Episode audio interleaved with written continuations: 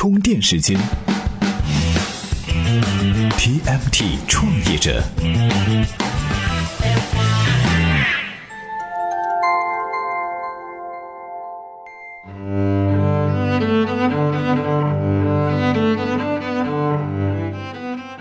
大家好，我是老彭。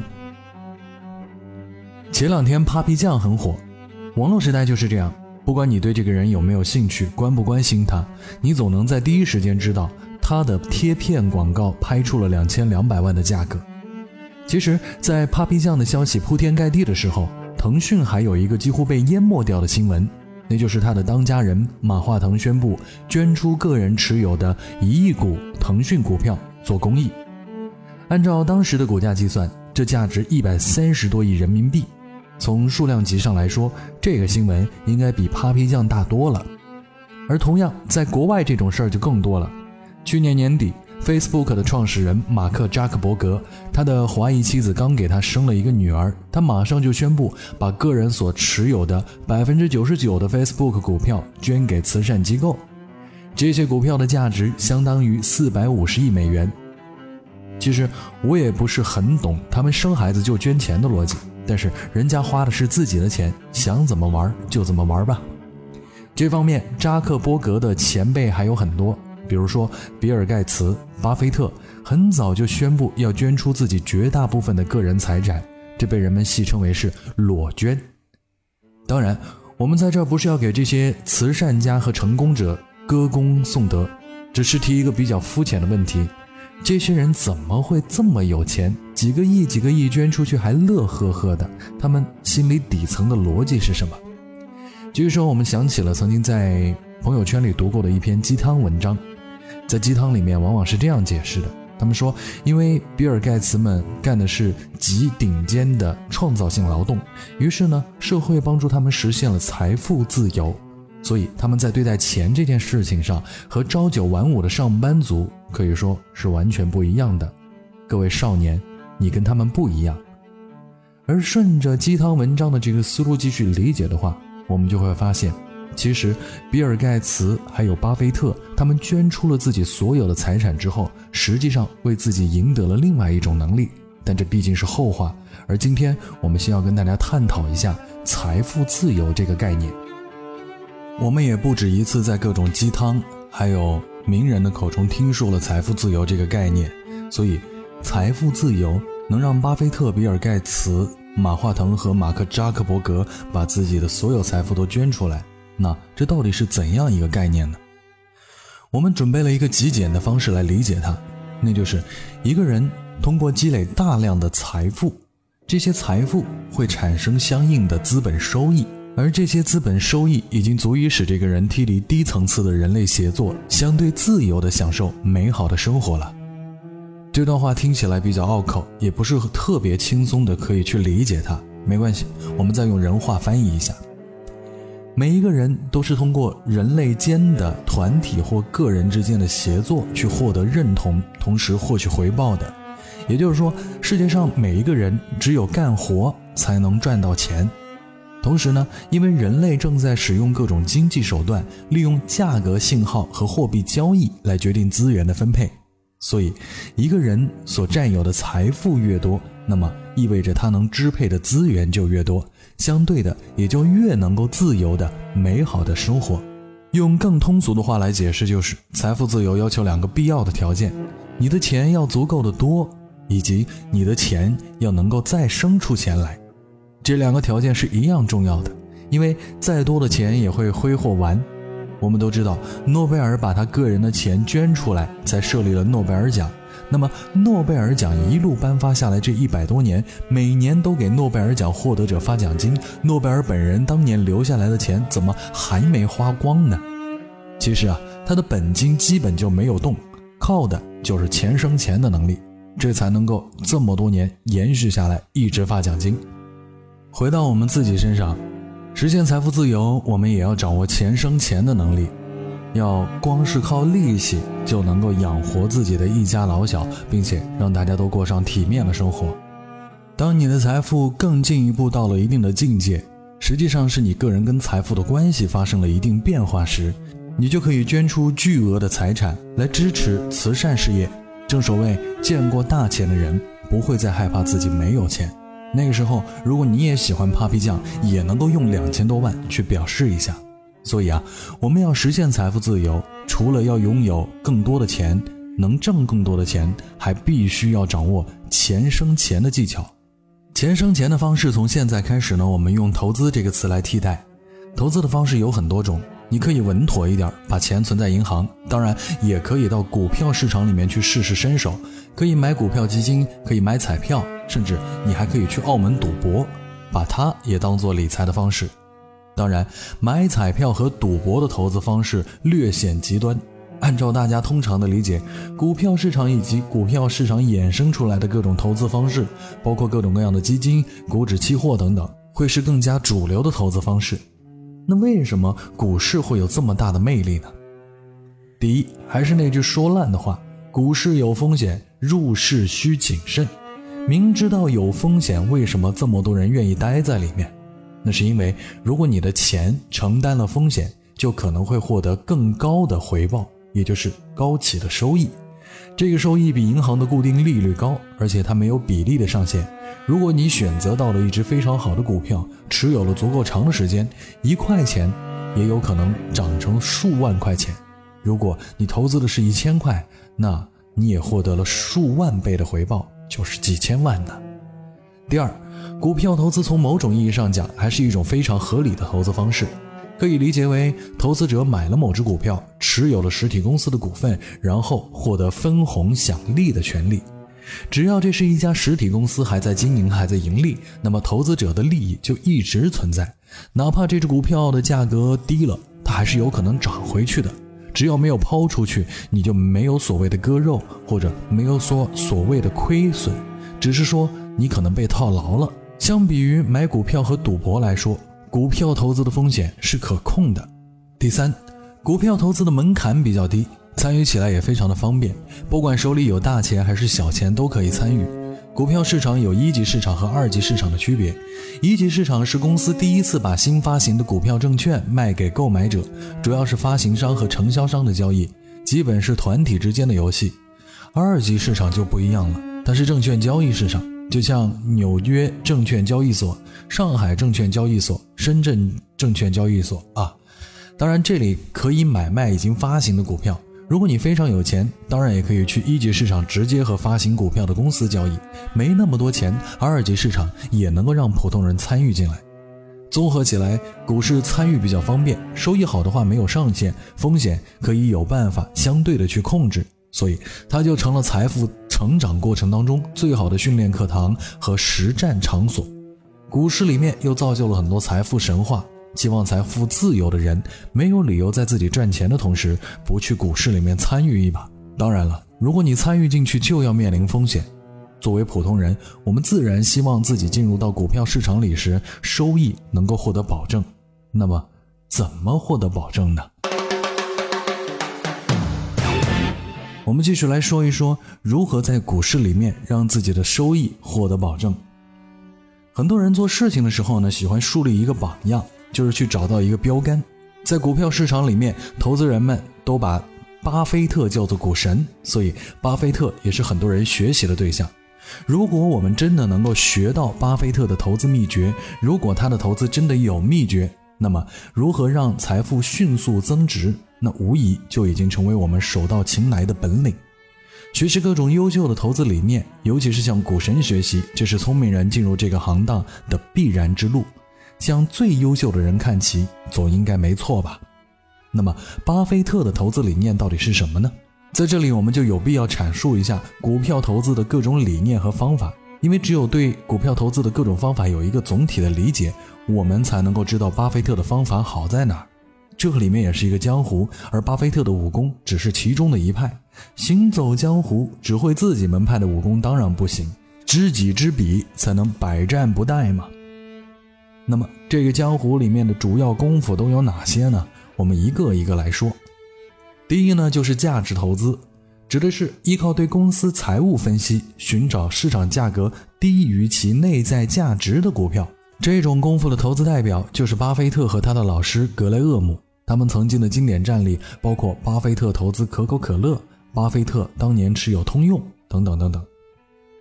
第二种呢是增长投资，使用增长投资理念指导自己的投资者会去寻找那些他的经营收益能够保证其内在价值迅速增长的公司。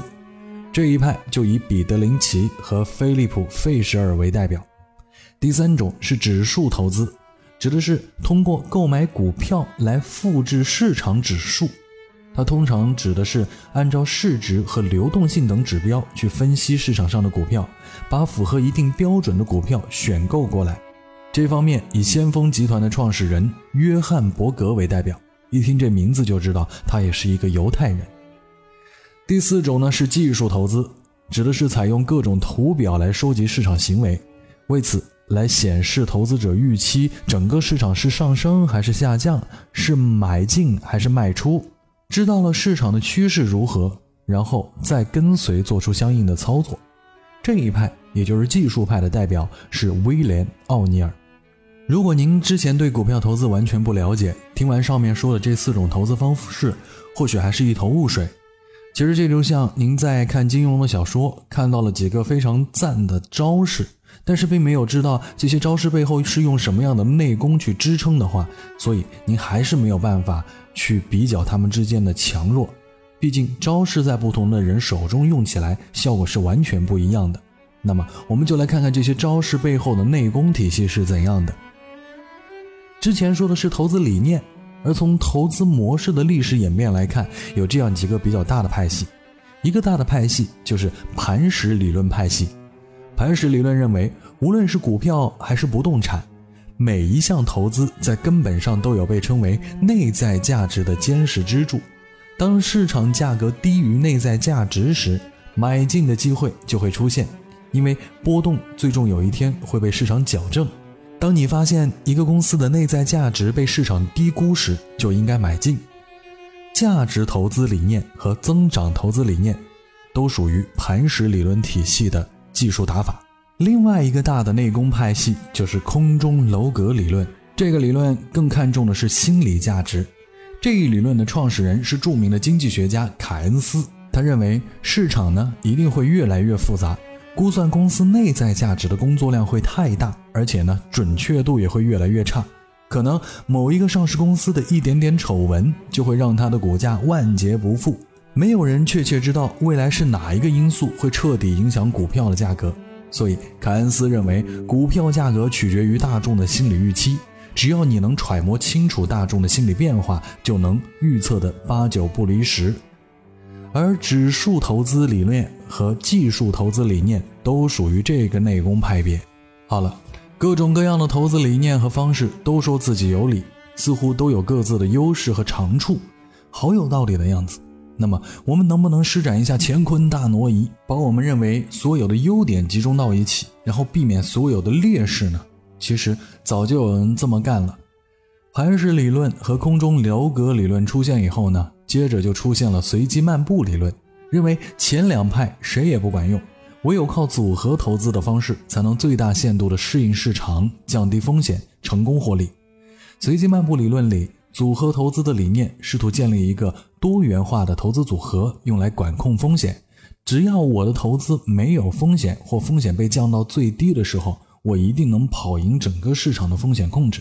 这是普林斯顿大学的伯顿·马尔在七十年代出版了《华尔街漫步》这本书之后，组合投资就开始风靡全球了。到这里，我们已经把所有主流的投资理念大致都说了一遍。那么，哪一种最适合来指导我们这些浅薄的新手参与股票投资呢？巴菲特说，他有百分之八十五的投资采用的是磐石理论体系里的价值投资。因为从长远来看，这种方式能用三四毛钱的价格买入价值一块钱的优质公司股票。当然，这并不是说他反对其他投资理念，认为他们赚不到钱，而是空中楼阁理论里的指数投资还有技术投资，要求投资者做精密的分析和快速的判断。普通人往往是没有能力和精力去做这些事情的，这需要一个极大的团队，在各种数学工具、统计学知识。财务学知识以及股票市场投资知识的鼎力支持之下，去以团队的形式解决投资判断。普通人是没有办法使用这种方式的。所以，对我们来讲，最适合的、离我们最近的，也就是巴菲特这种级别的投资者也青睐的价值投资。他们都倾向于长期持有，不屑于大量的去做当下的市场分析，更多的是愿意去一家一家的了解自己感兴趣的公司，他们的经营方式和具体的经营情况。一旦发现一个适合的，就立马砸下自己的重金和筹码。所以，对于普通的投资者来说，价值投资这种方式可以说是风险最小、操作性最强的方式。节目进行到这里呢，我们就需要搞定价值投资，知道它是怎么回事了。搞定它的方法是我们拿到了一本书，这本书的名字叫做《聪明的投资者》，作者呢就是价值投资的集大成者巴菲特的老师格雷厄姆。这里面有一个非常奇特的现象，不管是格雷厄姆还是巴菲特，他们讲到价值投资的时候，总是先告诉我们要弄清楚投资和投机的区别。这个区别，他们喜欢用一个抛硬币的故事来阐释。假定美国举行一场全民参与的抛铜板看正反面比赛，在整个美国呢有二点二五亿人，早晨起床之后都会投出一枚一美元的铜板。不过在扔铜板之前，他必须先猜铜板出现的时候是正面还是反面。如果猜对了，他们将从猜错的人手中赢得一美元。而猜错了，就要把手中的一美元铜板拱手让给他人。这个游戏会不断的进行下去，奖金也不断的累积，并且集中在那些能够一直猜对的人手中。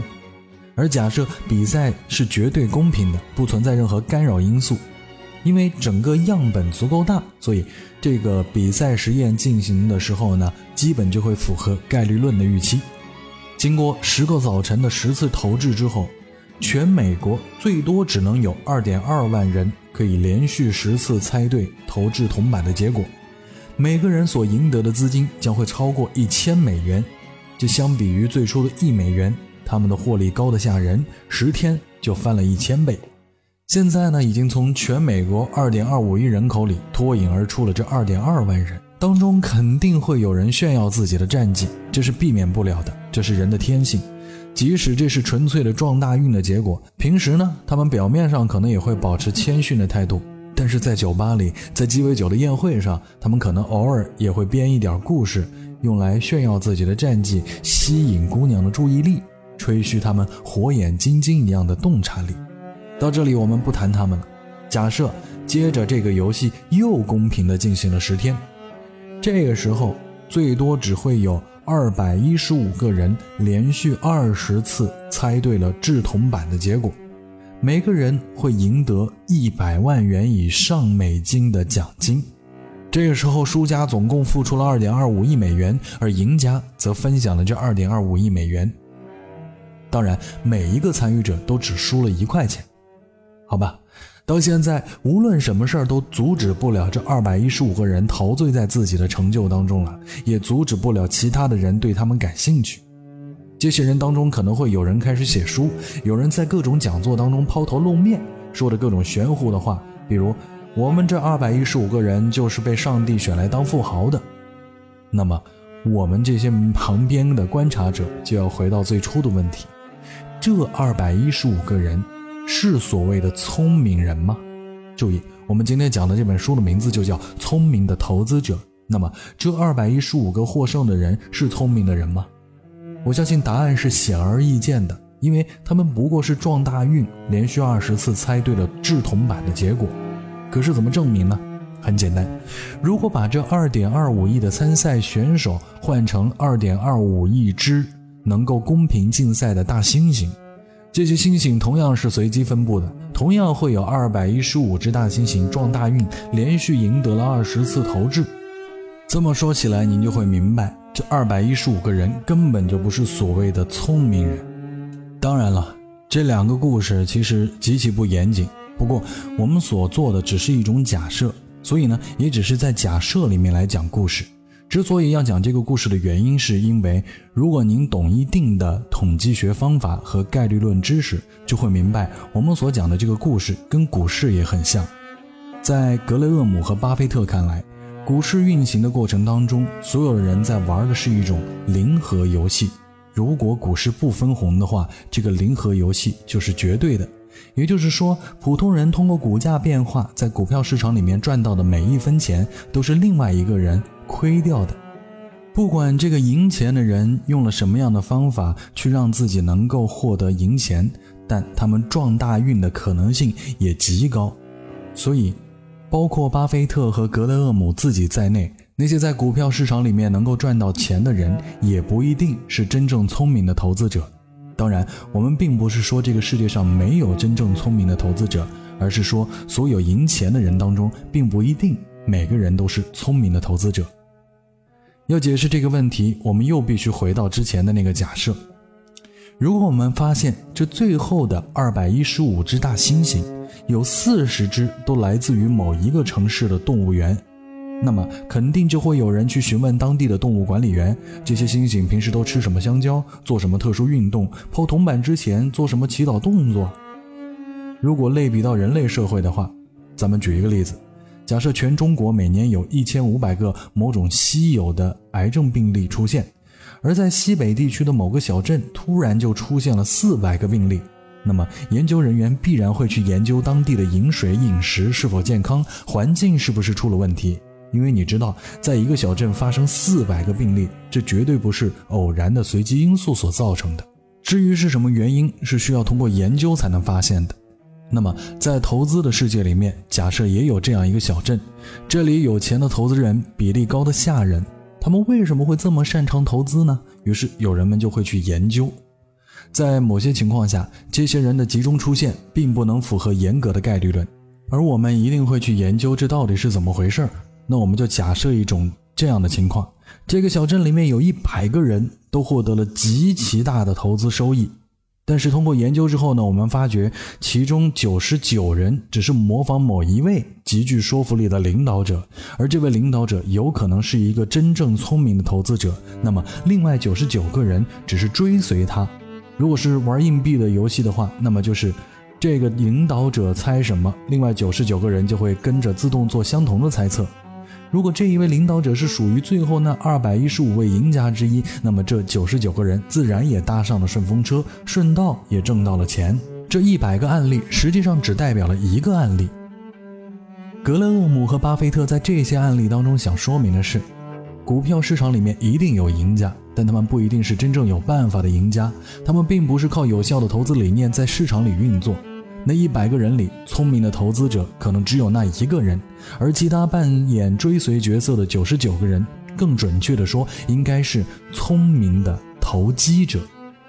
这九十九个人就像慕名去采访那个动物园的管理员的记者一样，只是把采访变成了追随。他们并没有价值投资者所需的个性和能力，只是碰巧跟对了猩猩，哦不，跟对了人啊。